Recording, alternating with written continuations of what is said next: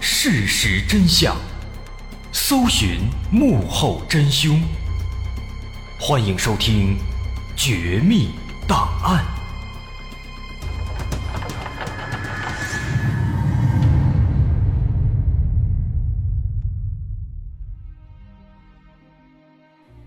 还原事实，探索真相。欢迎继续关注《绝密档案》，我是大碗。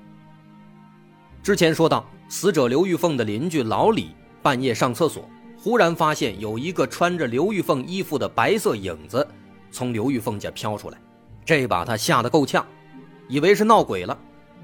但我们知道，首先这个影子，他肯定不是鬼，肯定是有人穿着刘玉凤的衣服从刘玉凤家出来。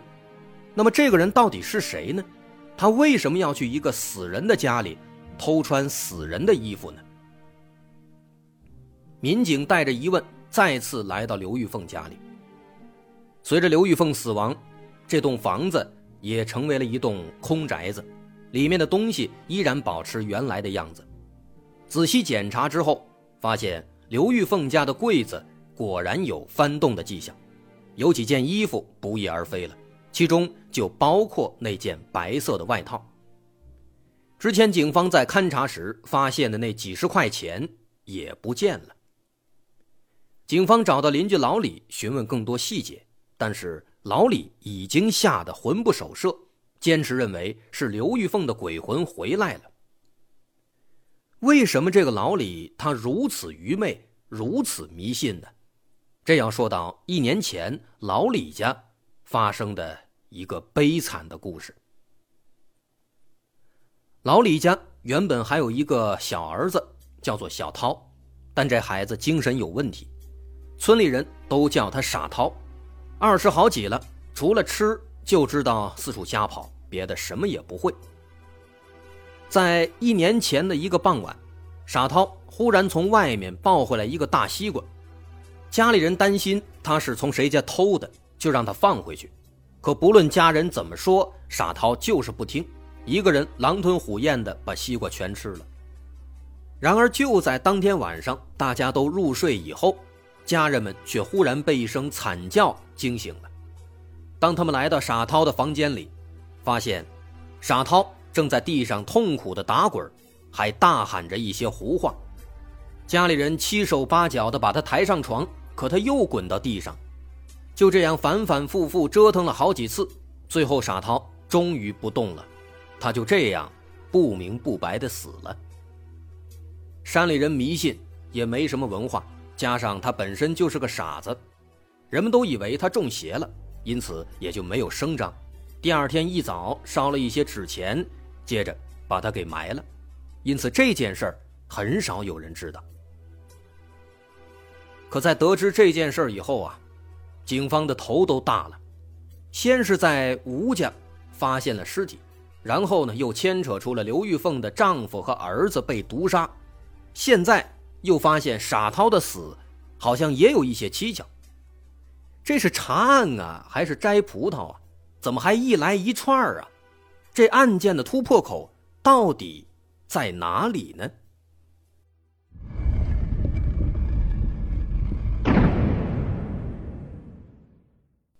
案件的突破口其实就在吴家。警方转换思路，再次把重点放到了吴家。首先要解决的。就是尸体进入院子的方式，凶手是如何把尸体送进三米多的高墙的？这堵墙高达三米多，除非是身怀绝技，不然徒手爬墙再背着一具尸体，那绝对不可能。一开始，警方认为凶手是借助梯子把尸体扔进来的，但是现场没有发现梯子，吴家距离最近的一户村民家也有二里多地。普通人也不可能一边扛着尸体，一边扛着梯子走两里多路。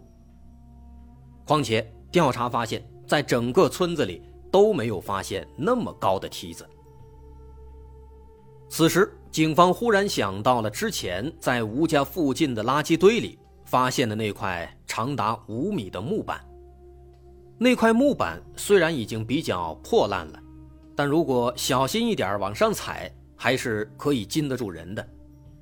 再结合吴家墙外种的蚕豆都被踩塌了，警方猜测这块木板可能就充当了梯子一样的作用。如果把木板搭在墙头上，就会形成一个斜坡，以此扛着尸体爬上去，再把尸体放进院子里。对此，警方做了侦查实验，让一名年轻的警察扛着一百斤的麻袋，沿着这块木板往上爬。虽然角度比较陡，但如果力气够大，再借助绳索还是可以做到的。爬上墙头之后，把绳索套在麻袋上，一松手，麻袋就借助绳索顺着墙头缓缓地滑到了墙根底下。由此，警方确认这。就是凶手的抛尸方式。虽然在抛尸之后，凶手把木板扔进了附近的垃圾堆里，在上面还盖了一层其他的垃圾，可能是为了不被人发现。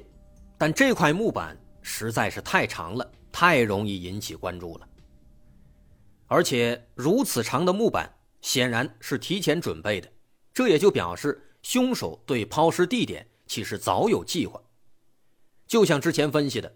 这个人可能和吴家有仇，想以此嫁祸给吴家。于是，警方开始调查吴家的亲朋好友和各种社会关系，着重调查其中较为强壮的青壮年男性。毕竟，利用木板抛尸需要非常大的力气，只有强壮的男性才有可能做到。在一番筛查之后，一个非常熟悉的名字。进入了警方的视线，这个人就是周家国。原来啊，周家国和吴家其实有一层亲戚关系，他是吴老三的媳妇儿何丽芬的远房表弟，但这层关系比较疏远，两家也几乎不走动。再加上吴家人口众多，亲戚也非常多，关系比较复杂，因此警方之前在调查时。并没有查到这层关系，但周家国完美的符合警方所列出的条件：三十九岁，正值壮年，而且他身体强壮，之前还一个人上山偷木材，力气足够大。主要是村子里青壮年其实本来就不多，大多都出去打工了，留下的基本都是老人和孩子，和吴家有关系的青壮年本来就没几个。警方逐一筛查，最后只剩下了周家国和另一个吴家的侄子，这两个人符合条件。但一个致命的问题是，不论是周家国还是侄子，他们和吴家都没有仇。侄子最不可能，他和吴家的关系一直非常好，经常走动，有什么事儿了也经常来帮忙。那么相比之下，周家国和吴家。就陌生的多了，他们之间不怎么走动，但也没有什么矛盾，没有什么仇怨。不过周家国的再次出现，的确让警方感到有些意外，毕竟之前查过他了，没发现问题，而且还有村民作证，当晚他和媳妇儿确实是打架了，所以他的嫌疑当时被排除了。可现在他又冒了出来。加之他本来就是一个前科人员，这让警方有些在意，因此决定对周家国再做进一步调查。这个周家国是村子里有名的不着调，无所事事，还经常赌博，家里穷得叮当响。三十来岁了，娶不到媳妇儿，后来经人介绍才娶到了现在的妻子。这个媳妇儿哪儿都好，唯独是个哑巴，因此才便宜了周家国。娶了媳妇儿了，周家国残暴的本性也暴露无遗。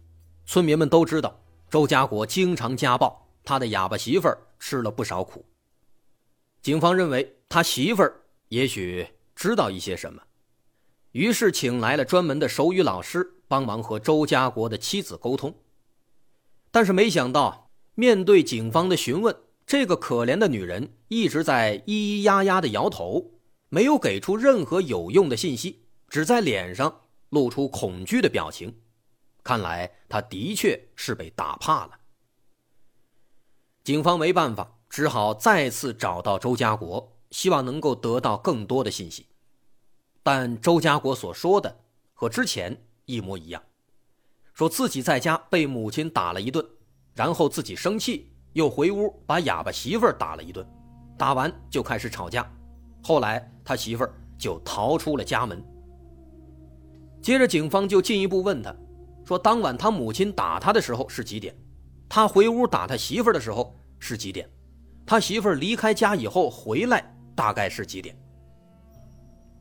他回答说自己被母亲打的时候大概是八点半，大概十分钟以后他就回屋了，把媳妇打了一顿。九点钟左右，媳妇跑出去了，大概一个小时以后，他媳妇才回来，但那个时候就已经十点多了。这一点让警方发现了不对劲，因为根据之前村民的反映，当晚他媳妇儿在路边哭了至少两个小时。当时村民们实在是看不下去了，才把他劝回了家。那个时候早就过了十一点了，这跟周家国所说的完全不一样。于是警方再去询问周家国，没想到周家国又改口了。他说自己家里没有表，所以具体是几点他也说不太清，都是推测的，可能和实际情况会有出入。他这个回答。就前后矛盾了，明显有问题，因此警方认为周家国的身上一定藏着某些秘密。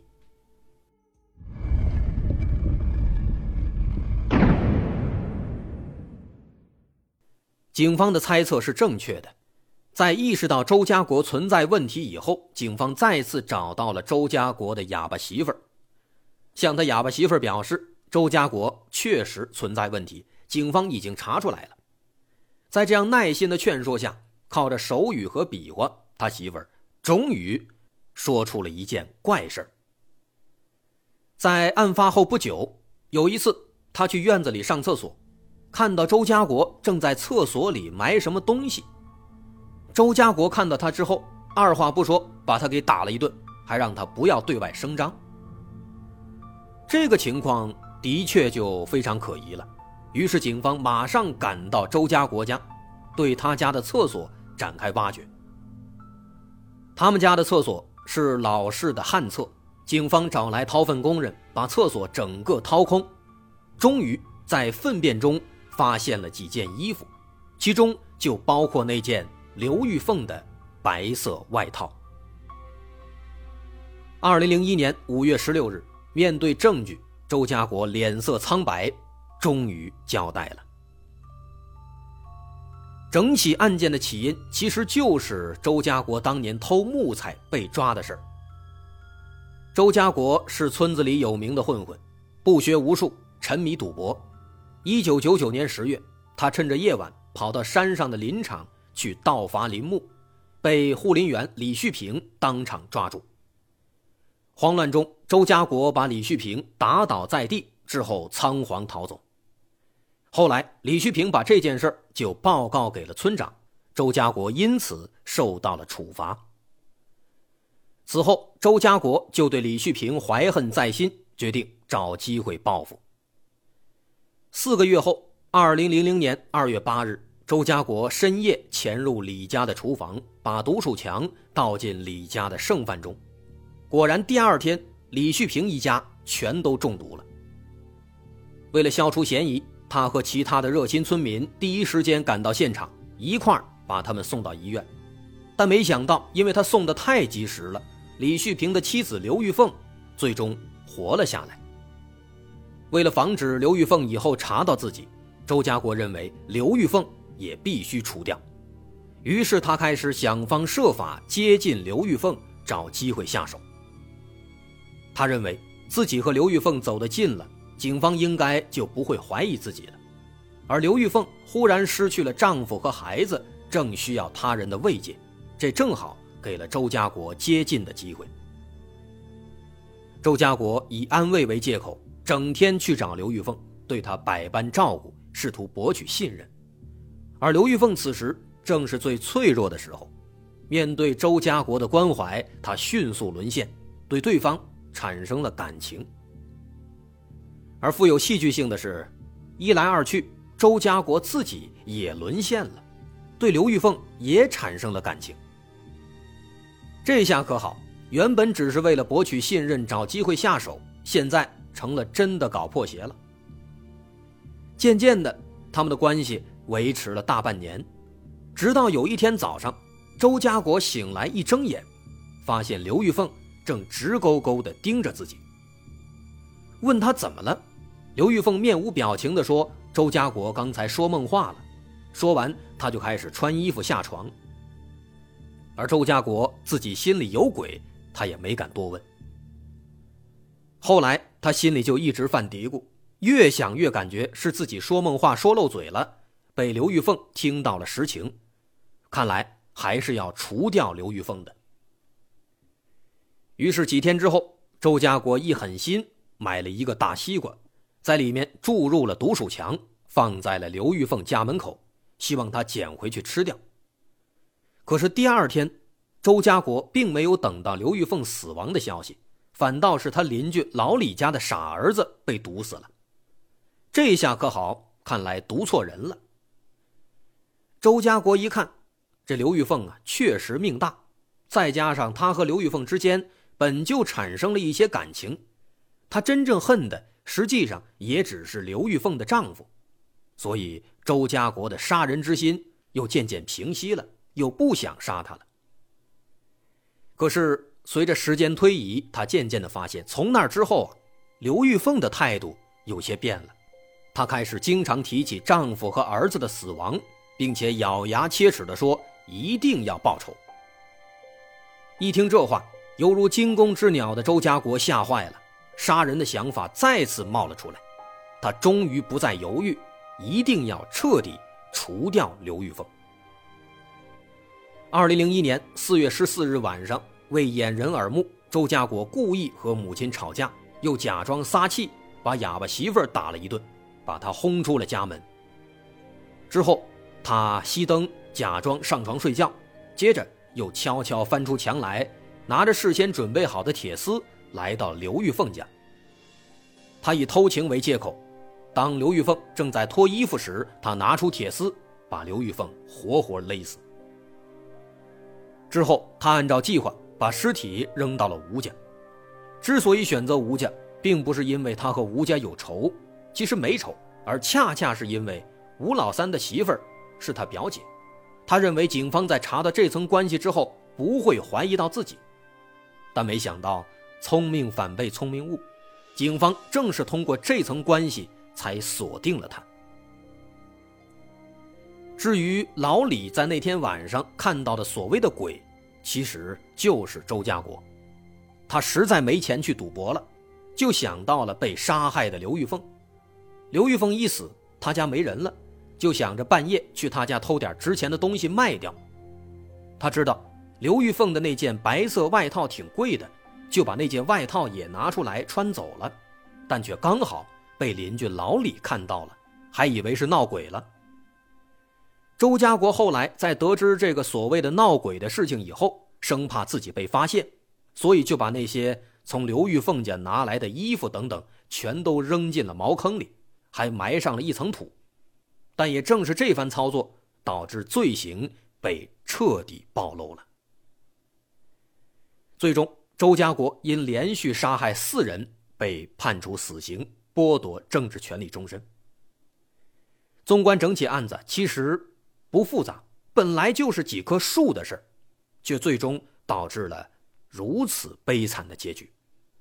如果周家国有点良知，稍微明点事理，也不会落得如此的结局了。